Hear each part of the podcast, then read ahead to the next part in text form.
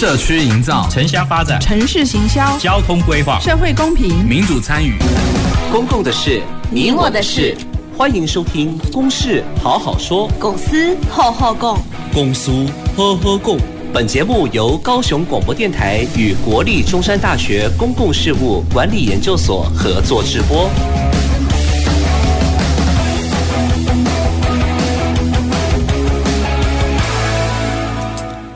好，呃，各位听众朋友及观众朋友，大家晚安，大家好，呃，欢迎收听《公事好好说》。那我是今天的主持人，呃，公公事所助理教授谢振轩啊。那我想我们呃每个礼拜都会有不同的公共议题来让各位呃。听众朋友，大家一起来了解啊，然后也会有不同的一些观点来了解在这片土地上发生的一些公共事务。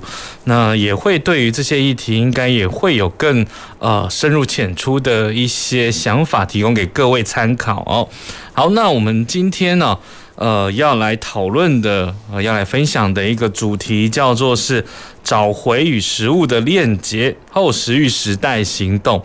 那这样子的一个主题，其实我在呃先前也有呃讨论过类似的关于食农教育这件事情。好，不过我想呃我们都是先循序渐进的去了解公共议题，然后那当然食农教育这一块目前在呃不管是在社区或者是在学校，其实也都呃。如火如荼的推动啊，所以也是希望呃，透过这样子的一个议题，让各位可以更加的理解，那到底什么叫做食农教育？好，那首先也介绍今天邀请的来宾。那等一下，我们的来宾也可以跟我们的听众及观众朋友打声招呼哦。首先，第一位我们邀请的是高雄市大寮区西寮国小江忠鹏校长。大家好，哎，校长好哈。那也感谢校长，真的是特别拨空来参与我们这次呃“公司好好说”节目的一个讨论及分享。好，那等一下我们会再请校长啊，跟我们来说明一下，就是呃，在学校的这样的一个学习场域，到底怎么样能够跟这个食农教育来连结或者是推动。好，那第二位好邀请到是呃我们高雄市的这个行农啊。然后也是我们阳光果子负责人郑慧玲老师，各位听众大家好，好，哎，这个呃欢迎慧玲老师哦。那慧玲老师，大家刚我介绍，也是我们高雄市的行农哦，好像是以种这个凤梨为主嘛，哈。对，然后也是因为返乡啊，然后来接触这样子的一个食农教育的推动，或者是呃在地的一些体验的呃这些活动的进行。好，那所以我们等一下也会借由这个慧英老师的经验哦，来跟我们听众朋友分享，就是实际上也是在这样子的一个场域里面，怎么样去跟学校来合作。好。那所以在一开始哦，当然我想也是跟各位朋友，呃，听众朋友大概先说明一下哦，今天的主题叫做呃这个找回与食物的链接。那当后面有一个重点，就是后食育时代的行动。那这是我呃在这一次的命名啦。哦。那为什么会命名这样子的一个呃题目？我想也就是因为我们。其实台湾在过去来讲推动食农教育，其实也都是行之有年哦，非常久的一段的期间哦，所以其实像我自己最早哦接触这个社区，有很多社区其实本身就有在在推，不管是呃一些小旅行或者是微旅行，都有一些体验，就是让呃消费者也好，或者是居民也好去。跟土地去做一些互动哈，不管是呃最简单最有趣，像有一些采果乐之类的哈，只是说那可能比较比较休闲哈。那怎么样能够带入到可能更有一些教育的意涵？当然越来越现在越来越注重啊。那当然不管是公部门或者是我们民间单位，其实也都一直在推动哦，这所谓的食农教育这件事情哦。所以呃。在今年的四月，当然通过呢《食农教育法》哦，这样子的一个呃这个法令的通过哈。那当然专法的通过也代表了越来越多的资源，好，有越来越多的一些呃这个串联的可能性啊，或者是让它呃更明确啊，应该会走的方向啊，所以我会把它当做是一个分水岭啦，就是开始来叫做一个后食欲的时代，到底要怎么样去去进行这件事情啊？那当然，这个食欲呃食欲也好，或者食农教育啊，我们简称了哈，就是它到底要呃在这样的一个推动上面来讲，呃，到底会。呃，会有遇到什么样的一些状况？哦，当然这个状况当然可能有有顺利的，哦，那或者是也有一些可能是阻碍的，好，那不管是在呃社区或者在学校的现场里面发生，然后好，所以我想我的简单就是跟各位呃呃说明一下哦，这个今天晚上要来跟各位来呃说明分享的一个主题。好，那我想首先就来教呃，请问一下，就是呃，我们这个张忠鹏校长这里哈，就是我想请问校长，就是呃，可能也跟我们的这个听众朋友分享一下，您认为的食农教育是什么？好，然后为什么学校会开始推动这个食农教育？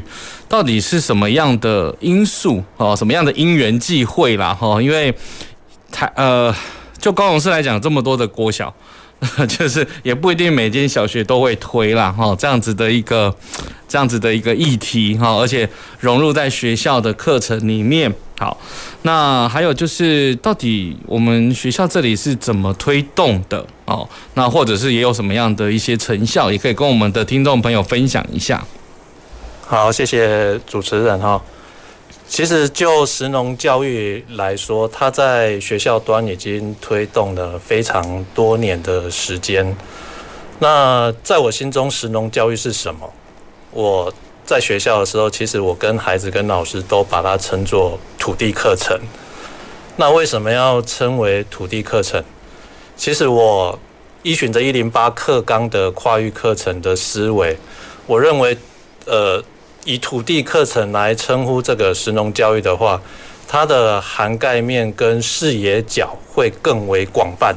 嗯，因为当我们在谈食农的时候，过往的经验往往就是种东西，嗯，那种完的东西可能就拿来吃或者是怎么样。可是就整个土地课程来说，它应该是要包含科学，包含环境教育，甚至纳入文学。数学、艺术、创意，嗯哼，所以在学校端来说，在以西了的经验来说，呃，在学校我都把它称为土地课程。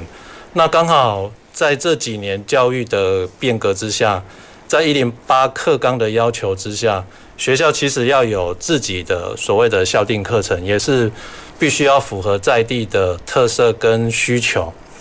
那我们就乘着这个一零八课纲的。旋风，然后呃，依据学校在地呃，可能我们的西寮大部分都是农作，嗯，那我们就以这个土地课程开始发展，然后去探究土地跟环境跟土地与人文之间的关系。是，所以呃，在我心中，我认为我把市农教育广泛的称为土地课程。嗯哼，那其实为什么西寮会推动这样的土地课程？当我一零七年八月一号到西寮国小就职的时候，呃，我观察了整个西寮的社区环境。其实我们周遭学校都是农地，有很多的土地。其实以我小时候的经验来说，这些土地是孩子嬉戏最好的地方，嗯哼，最自然也最安全。可是我发现了一个，呃，跟我的逻辑思维有一点冲突的地方，就是我们的孩子不亲土地。当你跟孩子说：“哎，亲爱的孩子，鞋子脱掉吧，到田里面去跑一跑，到土里面去玩一玩。”孩子觉得很脏，嗯，孩子不肯下去。那可是我又觉得说，在我们西寮，土地就是这么多啊，很多家长就是农家子弟啊，为什么我们现在的孩子会这么害怕的夏天？所以我就觉得，哎。这是不是也是一个透过课程来改变孩子思维跟社区家长想法的一个机会？嗯哼。但是呢，这样的想法出来，面对的第一个问题就是家长的质疑。嗯哼。呃，有一天放学的时候，有几个老人家围着我跟我说：“哎，校长啊，怎么一一来哦，就把我们的孩子拉到农田里面去工作？我的囡仔是来读册呢，伊毋是来种田的呢。我到田做这啊，我唔爱种，我也是来读册。那这个时候，我如果用学理跟家长谈太多的。想法跟理念的时候，可能那个冲击的效应会很低。那我就很淡定的回答阿公阿妈说：“阿公阿妈，咱的囡仔无亲头，伊对咱客了都无感情。嗯哼，有一天伊大汉的时阵吼，伊袂留伫咱客了，伊袂留伫你的身躯边，因为伊对在地无感情。欸”诶，阿公阿妈。没说话，鼻子摸摸就回去了。那过两天是我们全校校地插秧的时候，你就突然发现阿公阿嬷自己骑摩托车在旁田旁边等着，嗯，等着他孙子牵着要带他一起下去插秧。嗯哼，嗯哼。那我就觉得，哎，我的策略一开始对喽。我的讲法打动了老人家，是。那老人家开始可以接受这样的思维的时候，他跟孩子之间的接触就会慢慢变多。嗯哼。透过土地一起共学、一起耕作、一起经营，他们接触的时间多了，他们对话时间多了。嗯哼。而且孩子现地上看到阿公阿嬷这么。操作这么顺畅，这么有经验的在教学，其实某种程度来说，是不是也给孩子建构一个对家长的崇敬？嗯哼，那也给老人家一个机会，就是说，哎，我虽然是一个种田的人，其实我也可以当老师的，因为这一部分是我的专业。是，所以呃，我们学校在一开始。当然也会面对困境，也会有一些理念上的冲突，但是我觉得我们必须要把理念清楚地跟家长、跟孩子、跟呃学校同仁伙伴说明。那其实只要认同这个理念的，我相信我们持续做，这些人都会默默地加入。那以西寮推动土地课程来说，今年已经是第四年。其实我觉得很有趣的。我们第一年是用呃申请农粮署十米学员计划，那在我们合体旁边去借了一块两分地，但是因为我们那时候为了计划执行，我们没办法跟着时序去种植。大寮其实只种一期稻，而我们为了体验课程，我们种了二期稻，结果一两分地照老人家来说，应该可以产出。至少两千斤的米，嗯，但是最后我们只有产出一百斤，嗯，那到底发生了什么事？其实这又是课程操作最好的面向，嗯哼，我们发现我们没有跟着时序走，我们的稻田变成大寮区麻雀的 buffet 啊，那一般来说农人看到这个会很伤心啊，我的米都被麻雀吃光了，嗯，哎，可是我看到的时候好兴奋。嗯，我带着孩子去观察，我们去观察麻雀到底是怎么去吃我们的稻子，我们才发现，我们跟孩子才发现，哇，天哪，麻雀真的是超强的，它可以站在稻穗上，把稻子吃掉，把稻壳吐掉，然后这样的 buffet 还有长幼次序的分明哦，这一批的麻雀吃完，它会飞回去电线杆上。来换下一批下来，嗯，所以他们是轮流的哦，没有吵架。这对我跟孩子来说，哎，是一个很棒的学习机会。可是就老人家来说，他们会觉得，哦，你那也叫偷贼啊，那样好教啊，扔假假料。是啊，但是我觉得以教育来说，哈，任何的转变都是一个学习的契机。嗯哼，嗯哼。那西了这四年的操作下来啊，我们从农粮署食米学院开始，那开始操作，但是我们发现一个问题，就是我们学校人力很少。其实，如果我们一直仰赖外部的专案计划，会造成一个问题，就是说，呃，我的同仁会负担可能比较重一点。那假使有一天这样的专案计划没申请到，我们的课程就结束了。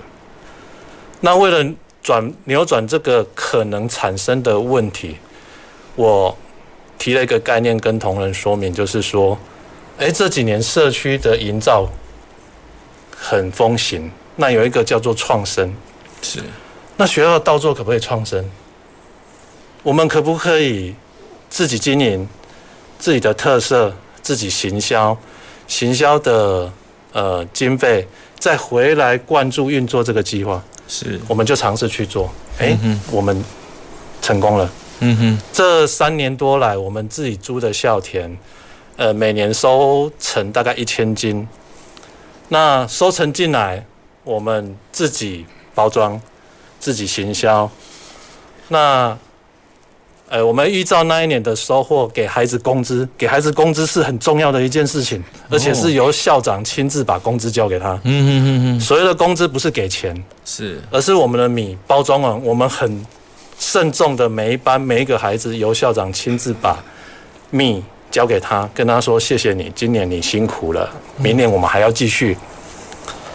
那这样的工资发完之后，我们开始统筹剩下的米，我们就开始透过 FB 啊，透过我自己的一些朋友去行销，那把这些呃米卖出去，所有的钱都进到我们的公库，这是为了避免可能会后续衍生的问题。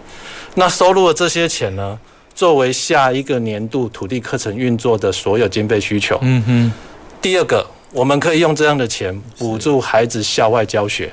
哦，所以像我们学校最近刚结束到双流的参访，我们就用这样的钱补助孩子交通费，然后补助他一些门票的钱、讲师的钱，是，所以可以降低呃家长的负担。第三，我们有很多课程啊，可能经费上我们的预算是没有办法指引的，嗯哼，因为科目的不同。那我们就可以透过这一笔钱，有老师提出他呃教学的需求，是，那他需要什么样的材料，我们就统筹这样的经费去协助老师，是是。所以我们这三年多来，其实运用创生概念的循环，让我们学校自主营运。嗯，那其实这样的自主营运也有一个好处，就是说学校想要做什么，嗯，我们就去操作什么。是。那这几年操作的挺好的，就是。我们真的孩子从插秧、拿镰刀收割，嗯哼，在篮球场自己晒谷，嗯哼，然后后续的包装，然后最后还到餐桌去实践，嗯哼，所以我们是从土地到餐桌这样一脉的课程脉络去实践所谓的食农教育，是是，哇，这个。呃，很精彩的一个分享哦，就是可以了解整个学校在石农方面的推动哦，从呃一开始到现在哦，包括可以听到，我觉得蛮感动的是那个，就是。谈到后面的这个比较效益的部分，就是它变成是一个循环了，哦，产生了一种经济效益，然后可以让这个学校更持续的推动下去。好，那当然这个在这样的过程里面，当然其实可以可能还有一些呃可以值得让我们等一下再思考的一些问题哦。等一下我们再继续。那接下来我想要先请教就是呃慧玲老师哦，因为。刚刚呃校长有谈到，就是说，哎，种田的人也可以当老师这件事情哦，这个也也让我想到我们。慧玲老师的身份也是叫农民老师，好，那农民老师是我们农业局呃培训了哈，就是来推动所谓的食农教育的一个倡议者的一个概念。好，那我想请教，当然也是一样，就请教慧玲老师哦，就是呃，您认为食农教育的一些概念到底是什么哦？那或者是说呃，在推动食农教育的一些方法哦？那因为您是跟这个学校有做一些合作嘛，哈，也可以跟我们分享一下您的经验。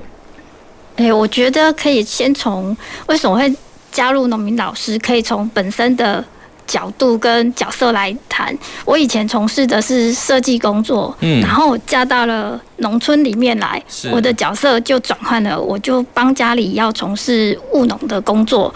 然后，呃，在接触农业局的这样的培训课过程当中啊，我觉得在我们这一代再回来。家乡的时候，我们可以做的事情应该有不同的选择，而且，呃，种凤梨其实种凤梨其实蛮重的，对女生来说其实是有一些费力。那我就想说，是不是有别的角度，我是我们可以投入进去，然后可以去做做的事情？那我就一开始就有接触到食农教育这个部分。那现在对我来说，食农教育其实是一个饮食教育跟农业知识。在以前，我可能不觉得。它跟农业知识有什么关系？是因为我进入到这个领域当中，我觉得它是是可以结合在融，应该是讲说融合在一起。那想要讲的是，应该是说我们让民众好，或是学生也好，我觉得是要让大家知道说怎么选择一个比较健康的一个饮食。嗯。而这个饮食当然背后它牵扯到所谓的文化的那个背景，嗯嗯、我觉得那才是是我想觉得说我在推动神农教育它的主的精神在里面。那为什么会说呃我会推动的原因？我讲到我小时候，嗯。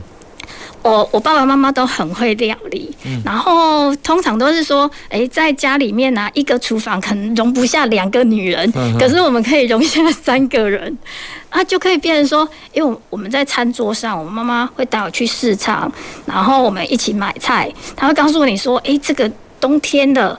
一开始有萝卜好吃的，你要怎么选？然后冬天的头头鱼在喝价，然后像等等之类，然后上了餐桌，他也说：“哦，这个东西怎么烹调是最好吃的？然后他可以用什么切的方式？”所以我觉得对我来说，呃，食农教育在家庭的部分是很重要的，就是它的影响力很大。那对我来说，我觉得我会想要推动，也是因为这个，因为现在孩子对于味道。这件事情其实是弱掉了，不只是孩子，也许大人，呃，对我来说，家庭的记忆、家庭的味道，就是。都会留在心里面，所以我觉得，呃，现在我们会想说，推动食农教育是不是，呃，是一定像呃校长提到说，一定是种田嘛？也许不是，从饮食的操作，然后我们去探讨这个的背后的点点滴滴，就对应到一零八课纲里面他所讲的，呃，乡土文化也好，然后呃社会也好，自然也好，我觉得这个都是可以融入在里面的。那所以，在我农田里面在进行，或是我进到学校的时候，对象就会有不同。在农田里面，对象可能就是一般的民众，那也有呃长辈，也有小朋友。那我觉得，呃，来农田跟到学校，它一定有绝对不同的地方，场域的不同，然后就变成说，哎、我给他的就不一样。比如说到农田呢，我曾经呃在一个学校，他他先。老师在学校先做一个先备的课程，整个操作过之后，然后带学生来农田。那我观察到学生的反应，因为这当中我们也进入到学校的区域里面，带他们去种凤不同品种的凤梨。当他们再到田里面来的时候，他们的那个深刻度、连结度马上对上，然后他就会觉得整个小孩到田里面是用奔跑的，就是到我。也超出我想象，因为一般说实在的，老师带学生出来，老师有相对的压力，他也会很担心说，诶，这个场域安不安全？然后是不是他这样跑？有的老师一开始会说，不要跑，你不要跑，是是是。可是当老师看看，渐渐看到孩子是打开心的，他们自然去去分组，然后去种凤梨这些事情，老师就愿意让他们。去动手做，去尝试。所以，在我推动想要推动的神农教育，我觉得是一个体验学习的那个模式。嗯，因为我们说做中学才会留下一个深刻的经验跟记忆。那其实还有一件事情，就是说，我们是不是可以在神农教育里面投入另外一个叫味觉练习？嗯哼。呃，有一本书有在讲这件事情。我们呃，在我去接触到学校社团小朋友的时候啊，他会说：“老师，营养午餐很难吃哎、欸，我大概连 我大概连续每一次去，他们就说。不好吃。那老师，今天我们要上课要煮什么东西？他就会，他们就会给我塞奶这样子啊。那我就后来思考这件事情，为什么他们会觉得不好吃？所以我就是在课程中，我就去设计说，那如果我们来设计你自己的梦想午餐是什么？我们就跟学生一起讨论，然后他也表达出他的“不好吃”这三个字背后意义。我是说鱼不好吃吗？是你不喜欢的吗？有刺或是硬硬的，或是它颜色，也许是颜色孩子不喜欢。就是透过这样讨论，然后在纸上，然后依据我们国建署的那个呃。营养标识、营养的的那个归餐盘，我的餐盘就让他们去用画的画出来，他不一定要写，然后画出来，然后每个人又上台表达，就是我想要。透过这样的呃方式，不是说呃我们只是在做简报，让孩子单方面的吸收，而是是有互动性的，他可以用画的表达，然后我们可以透过他画的，我可以理解他画什么。我就是我发现我很厉害，可以看出他画画的，然后他心里在想，他们就说吓一跳，说老师为什么你看得懂我在画什么？因为色彩的表现对孩子来说是一个最直最直接的。所以套用在这个上面，我觉得食农教育它是一个二十四节气跟我们融入一个风土文化的涵养在里面的。嗯嗯，嗯哼，是，哇，这个呃，也也是让我们可以更理解了哈。这个在课程上面的一些安排啊，那因为刚刚呃张江校长这边有谈到，就是从播种到收成到到那个自己烹饪。哦，我觉得这个过程很有趣。然后，那慧老师这边有谈到，就是在好像有在教这样子的一个食物的料理的概念。哦，那对，所以其实有，我想有蛮多的方式去实践食农教育这件事情。哦，那当然不只是说让拉近人跟土地的关系是蛮重要的，让让刚刚有校长谈到，让呃。让小朋友去接触土地，等他长大之后，才有可能会有那个味道啊，会对家乡的味道在回来家乡这件事情。好，那我想这也呼呼应到那个慧玲老师刚刚有谈到了家的味道、家乡的味道到底是什么？OK，好，那所以我想这个也是我们呃一开始了前半部分部分哦，先让我们的听众及观众朋友大概了解一下，就是。呃，神农教育到底它可能的一些发展的想象，那或者是两位来宾的一些经验，那等一下我们会呃，我们先休息一下，好，那我们下半部分会再做更深入关于所谓的神农教育发展的一些讨论，那等一下也会请教我们的两位。来宾啦，哈，就他们的一些推动的经验，也做更深入的一些分享。好，那我们就先休息一下，等一下我们再回到节目现场。走进时光隧道，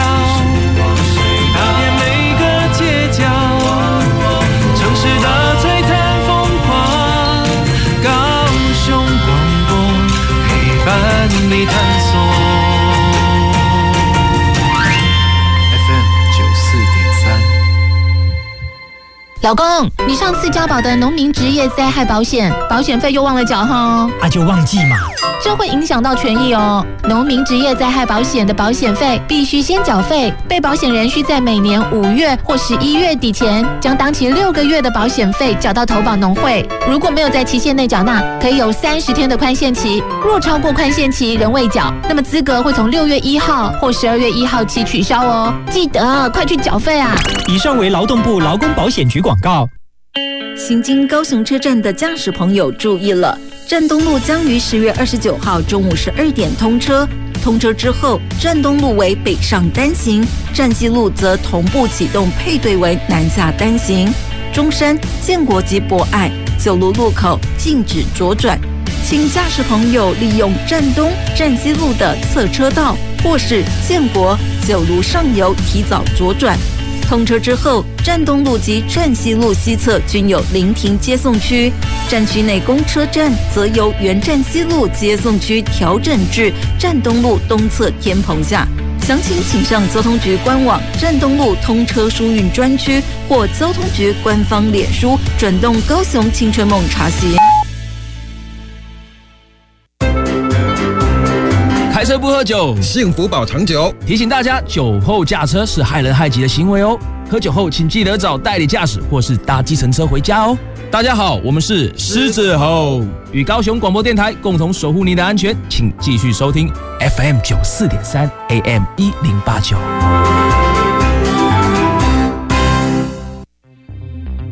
大家好，我是马街儿童医院彭纯志医师。为了建立安心的学习环境，请同学落实勤洗手、戴口罩，生病不到校。在校期间，请定时清消环境与设备器材。使用空调需搭配对角开窗，确保通风。用餐前正确洗手，用餐期间不交谈。校园防疫不松懈，安心学习有保障。以上广告是由教育部提供。随时陪伴着你，你最好的默契，串联一起，分享点点滴滴。九十三，九十三，九十三。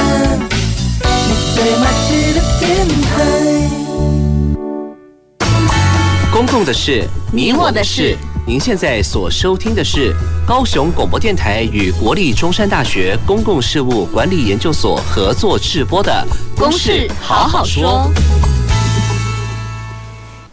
好，呃，欢迎各位听众及观众朋友回到我们的节目现场。好，那我们今天探讨的就是。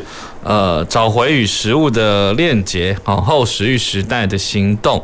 那这个部分，其实当然我们一直在让各位听众朋友了解什么叫做食农教育。好，那也许你有到过台湾的农村，啊，去做一些体验的活动。那体验这件事情本身，它就是一种学习的过程，然后去学着在地生活的一种呃形态哦，不管是农还是渔，好，其实现在都蛮多这种很有呃在地特色的这种体验小旅行，哈，那所以只是说会让它更扩大，或者是可以增加它的一些。呃，价值也好，或者是让它成为一种学习的一种方式哈。那所以我想，石农教育啊，当然两两个部分嘛，一个当然就跟吃的，跟农业，这农那也包括也包括鱼啦。然后有教育啊，当然这这件事情是教育，但只是说教育要教育什么啊？那我们把这种教育的这种理念，当然可能在学校里面去做实践，在社区里面也实践啊，在很多的。呃，这些呃农渔村里面去实践，所以我想，呃，食农教育可以做很多的事情，然后当然它影响非常的大哦，所以呃原我也我想刚刚从两位来宾的一些分享啊，哈，就是很很详细、很具细靡遗的呃说明一下，就是他们在现场推动的一些方式，我想也让我们可以体验到，当然这个食农教育的必要性。哦，尤其是刚刚校长有谈到，让小朋友跟土地产生连结啊，那他以后长大哦，一定会对于自己的家乡有深刻的记忆。那也许也可能会增加他可能就是呃返乡啦哦的的这种机会啊，就像。慧玲老师一样啊，也是算应该也是返乡青年吧？我看资料是这样子啊。好，那所以我想从小开始哈，那让让呃产生跟家乡的土地，让家乡的土地可以黏人。我觉得这个也是我们现在政策在讲地方创生蛮大的一个概念，然后也希望说让年轻人回流自己的家乡做一些什么事，然后呃只是说。如果没有从小给予一些观念的话，其实对家乡是无感的，好，也对于家乡的认识不会太多，他可能就是，呃，很很很很短期，然后因为就是。呃，可能重心都还是摆在外面。好，那所以我想，不管是对学生也好，对呃社区也好，我想都是非常重要的必要性，然后也都可以产生一定的效益。我想从呃我们两位来宾的一些。分享可以理解，好，那所以我想接下来我想要请教，当然，呃，推动食农教育这件事情，然后其实大家当然可能会会有呃一些呃可能会遭遇到的一些困境啊。不过刚刚校长其实从前面就有谈到，包括可能在学校推动有一些可能第一关就是面临到家长啊，家长这一关了哈，因为。对，刚有谈到说，我送小朋友来到学校是要学习一些比较相对比较正规的一些知识，对，就是比较正规的学习的一些知识。好，那呃，不是要来学种田。OK，好，那所以这个有谈到是这样的问题，或者是一些资源不足的问题。好，包括当然讲很实际的经费的问题，然后或者是呃同仁的负担，哦，就是老师的负担的问题。好，那所以我想就是呃，不过这一块我想要先请教就是慧玲老师啦，哦，就是您呃，当然有有学校端的连接，有在自己的生产场域上面的推动的体验。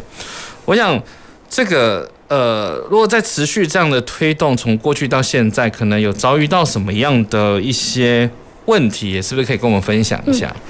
如果嗯，如果像说就是到我们场域来体验的话，就如同。老师，你刚才提到说，呃，对游客、对一般民众来说，他就是要一一种休闲的气氛，他可能在呃教育的比例上，可能就不会那么重。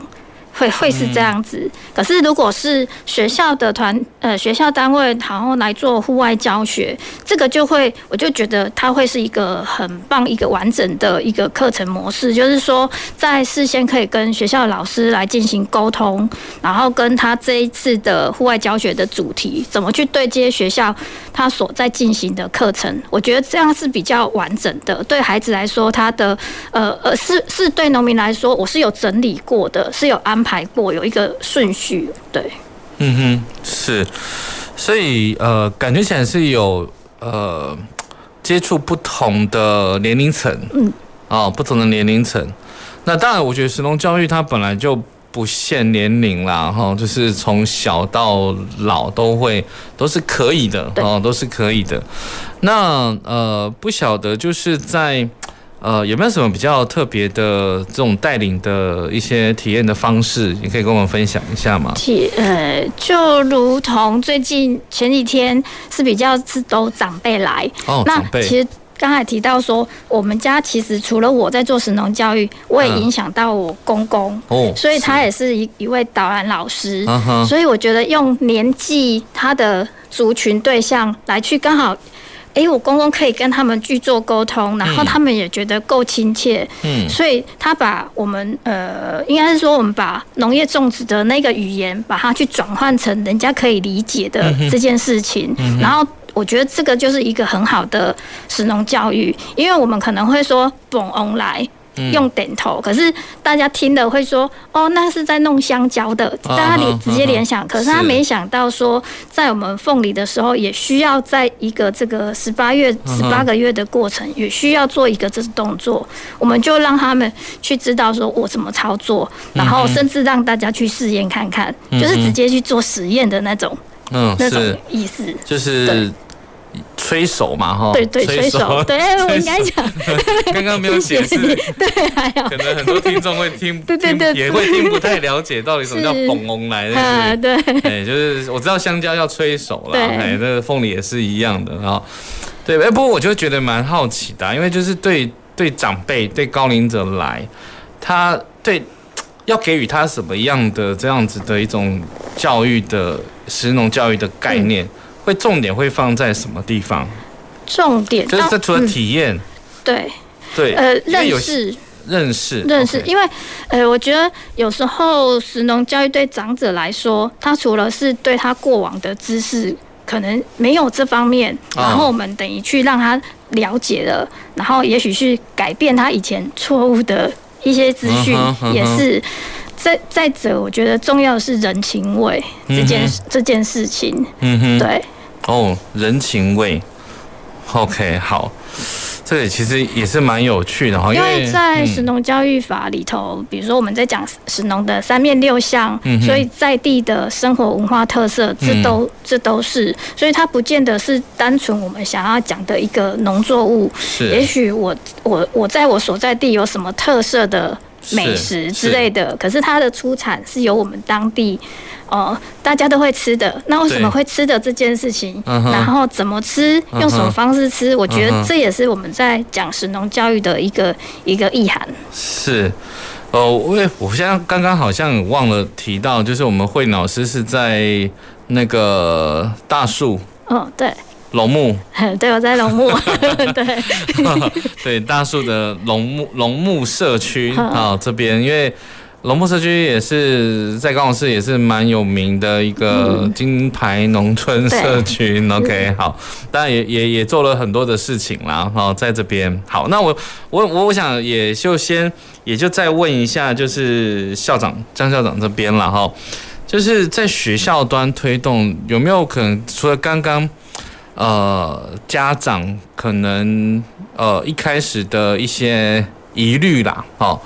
那可能透过校长的一些说服之后，改变了他们的一些呃态度。好，那资源大家讲到人力或者是同仁的负担，这个我我我也是觉得蛮 蛮蛮好奇的哈，因为就像刚刚有谈到，就是呃怎么样能够在学校推这样子比较所谓的非正规吧哈这样的一个。一种教育的方式，一种课程，嘿，那这样的推动所遭遇到的一些呃反应如何？可以请校长跟我们说明一下。呃，其实我们在推动这样的课程哦，应该是说我们学校的很棒的契机，就是搭着一零八课纲的呃启动。那一零八课纲它其实强调的是生活化实。实践化的教学，嗯哼，尤其把重点放在孩子的学习上。那纵观整个西寮社区啊，我我我我带孩子要到很很真实化的环境下学习，最好的地方就是农地，嗯，因为呃，我们一踏出校门就是，嗯，是。那有些学校会可能在学校里面开辟一个小地方，我觉得这样也是很。很棒的一个体验学习的机会啦。嗯哼，因为过往哦，可能呃在推这样的食农教育的时候，以孩子体验种植的部分，可能是跟自然科的科目结合，孩子在盆栽里面可能种呃一些蔬菜。是，那可是这样的经验对孩子来说是薄弱的。嗯。那在营养教育来说，可能是由护理师或者是外聘的一些宣传的专家到学校来跟孩子说啊，这个米有什么营养啊，这个菜有什么营养，这个肉有什么营养，孩子要均衡饮食。可是孩子是无感的。嗯哼。那所以呃，到西疗之后，我觉得要落实的话，那我们就来做真的，把它以课程作为奠基，那以从土地来出发，才去看。呃，我们从土地的操作发现，呃，环境面有一些问题。嗯，我们带孩子去探究灌溉水的来源。嗯，我们带孩子去探究空屋的问题，甚至呃，农地上有一些工厂的问题。嗯哼。那从人文面来，我们发现，哎，土地旁边就有一个很棒的三合院。那西寮老房子很多啊。对。那为什么我们的孩子都不知道？那假设我们不带孩子去看这些。地方的好，其实它就会随着时间的演进，嗯哼，慢慢消失。是。那我常常说，我们西寮的不管是土地教育，不管是环境教育，我都是希望埋一颗种子在孩子心中。嗯哼。国小教育我不谈，无法谈很深层的概念，但是我把这个实践的种子跟知识的基底，把它传递给孩子。让这一颗种子放在他的内心里面，也许有一天他长大了，这颗种子萌发了，他可以借由这颗种子去寻找他学习的兴趣，他借由这颗种子去找到他工作想要参与的呃内容或方向，谁都说不定。嗯，所以呃，我觉得呃，以西寮来说，嗯、呃，我觉得慢慢的把这颗种子放在孩子心中，我们可以看到孩子的想法，然后他的经验非常的丰富多元。那其实当然在推这样的课程过程中，也会遇到很多的困境啊。以学校来多来，以学校端来说，其实学校端在现今社会担负的工作越来越多。我们要课程研发，我们要教学精进，我们有太多太多的议题必须必须参与。那包括现在的双语，包括现在的生生有平板，在这么多元的、这么多方面的要求下，我们怎么去找寻一个主轴，让这个主轴？贯穿所有课程或者是议题的需求，把它融入在这个教学的行列里面，一来减少老师们的负担，嗯哼，二来我们也可以福音教育政策的推动。是，那这个时候，不管是主事者或老师，他必须被有非常大的视野去看待整个事情。嗯哼，但是我说真的，这很不容易啦。嗯哼。因为我们光要去担负这样的行政业务跟呃许许多多教育的政策要求，在人力上真的是一个很大的困难。是，对，嗯，好，对，确实，刚刚有谈到，也在学校要推动的事情，真的还蛮多的，就是可能要配合国家的一些政策、教育政策、一些理念的一些推动，哈。那对，那所以要怎么样能够在这么多的一些呃政策底下，然后再来将这个所谓的食农带到学校里面去做实践，这个我觉得真的蛮不容易的啦，哦，蛮不容易的。那呃，所以我想呃，当然其实就呃两位的分享哦，就我们两位来宾的分享哦，那我想因为。呃，慧玲老师这边其实也有跟呃学校这边有做连结嘛，对不对？好像在美农这边嘛。嗯、那不晓得您在接触这样子的一个学校，或者是您的观察啦，哦，有没有你觉得呃，不管是接受度也好，或者是呃，不管是学校或者是学生，哎，嗯，会有遇到什么样的？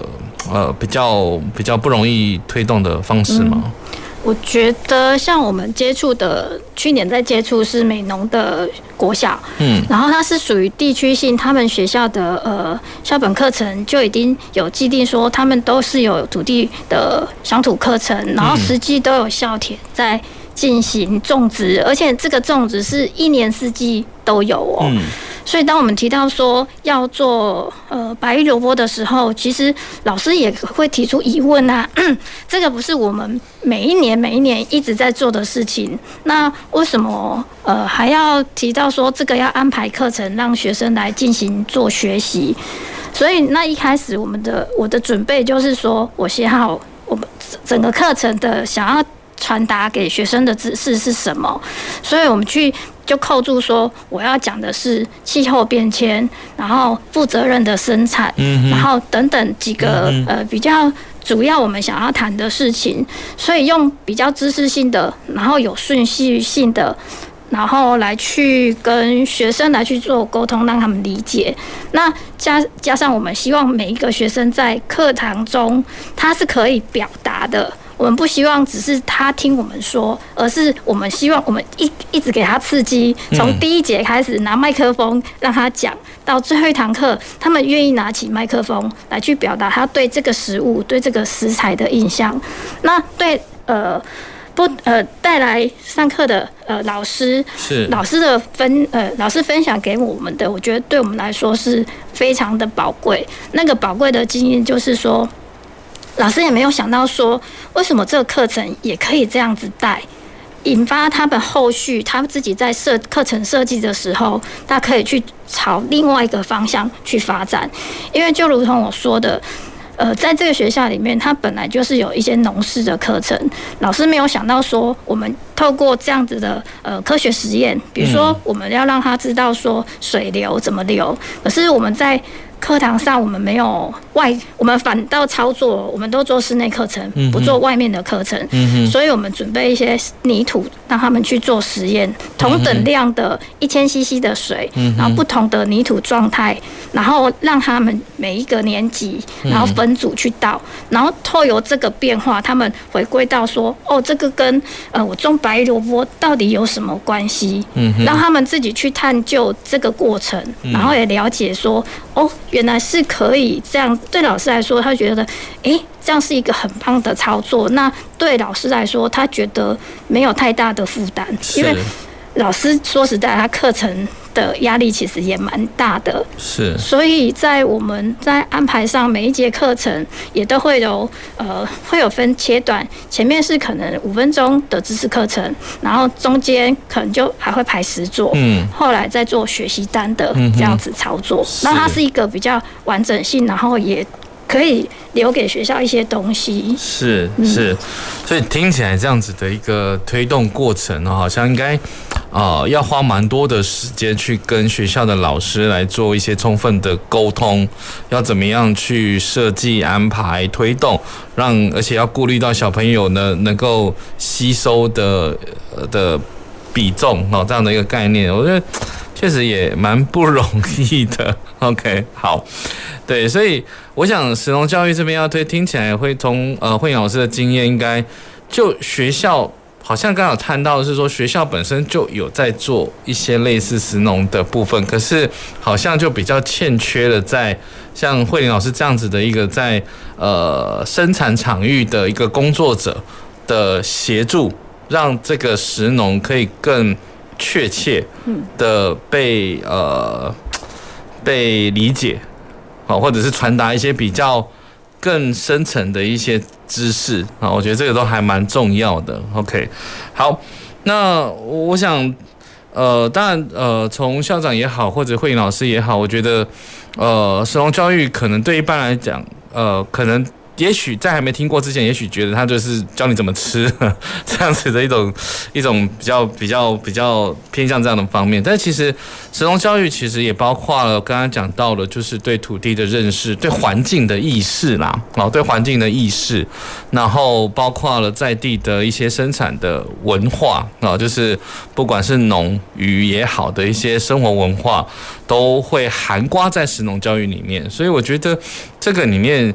呃，其实是非常多元的。就刚才讲，呃，慧老师有谈到，就是用实验的方式也好，哈，就即使没有到实际的场域，可是用一些实验的方式去提高小朋友对于这种所谓的环境的认识，我觉得这很重要。好，那 OK，好，那我想最后了哈，最后就是有想请教两位两位我们的来宾哦，就是呃，当然这个部分我们要谈到展望这件事情，也就是说。就实际上的推动来谈，就是通过食欲法的一个契机之后，那请教两位会期待，呃，还是需要再多一点什么样的资源，会让这样的一个食欲的推广会更加的落实？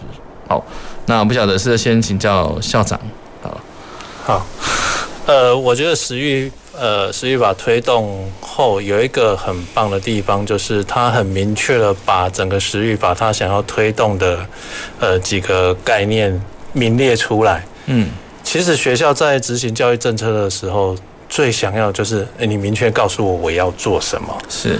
那老师们知道要做什么的时候，他就有办法从他的专业跟学校现有的课程去做结合。嗯哼，那这样的目标也比较容易达到原始食育法要我们去做的事情。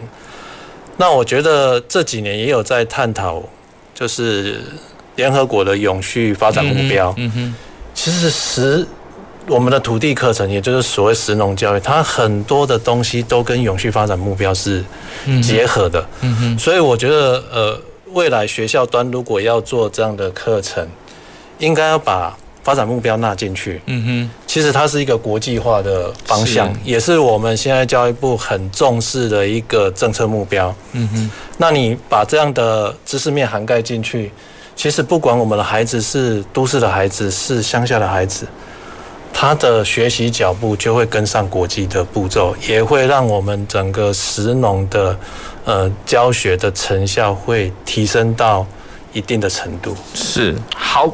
那慧颖老师呢？嗯，我觉得在食农教育法通过，我觉得对我来说，我觉得是好事情，因为长期可能刚才提到说，诶，当我们返乡了，我们可以做的事情有哪一些？嗯，那大家开始慢慢投入，我觉得在呃所谓环境关注的议题、社会的议题、食物饮食的议题才会被。关注，当关注的话，就是刚才提到的说，我们对环境才是有那个觉知的那个态度，那个态度才会让社会才会更进步。嗯哼，是。好，我想就最后我们就是做一个总结。刚才校长有谈到了哈，就是我们要呃纳入这个 SDGs 这样子的一个永续发展目标。好，那扣连的食农教育，因为有记得永续发展里面有一个就是消消消灭。饥饿这个事情，对，这个跟吃是真的有大的关关联性了。好，那对，就是如果你纳进来跟国际接轨，我想我们这样子的让学生有一个国际观是蛮重要的。哦，虽然他做的是很本土的事情，可是他确实是可以在跟呃实践上面跟国际去做连接。好，那惠老师这边当然其实有谈到呃。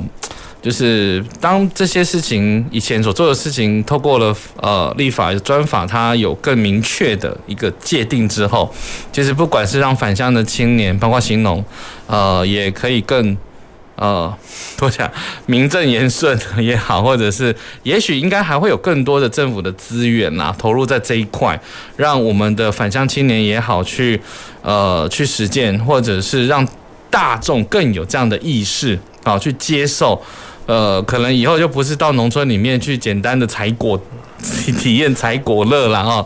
就是在采果的过程，你也可以可以接受，嗯，我要了解到这个农民的辛苦，或者是他怎么栽种的，或者是有什么比较特别的一些呃土地的一些处理方式。我觉得这都呃确实是越来会越宽广了这条路哦，虽然会越来越更深化在我们的生活里面，不管是透过。在学校教育端这样子的一个场域去做实践，或者是像慧老师这样子在社区里面哦，在社区里面去跟这种所谓一般的大众去做一些宣导，我觉得这都是很重要，也很期待这个食农教育未来然后可以在我们高雄或者是全台湾可以呃发光发热，我觉得这是很重要的一件事情。好，那我想这个。呃，今天的主题然后真的很谢谢两位来宾哦，就是我们江中鹏校长跟郑慧玲老师哦，那一起来做这样子的一个精彩的分享跟讨论，那希望也带给我们的听众及观众朋友，对于食农教育这件事情有更不一样的认识。那也许你家中也有。呃，小朋友希望也可以接受这样的概念哦。这个其实是非常非常有意义的一个公共的议题哈。我觉得食农教育的推动，呃，在很多的地方都可以被看见。好，那我想也就呃再次谢谢两位来宾的这个参与分享，然后也谢谢听众朋友的收听及收看。那下个礼拜一同一时间也继续呃欢迎收听我们公事好好说的节目。谢谢，再见。公事好好说节目由高雄广播电台与国立中山大学公共事务管理研究所合作制播，每周一下午五点三十分进行到六点三十分。谢谢您的收听。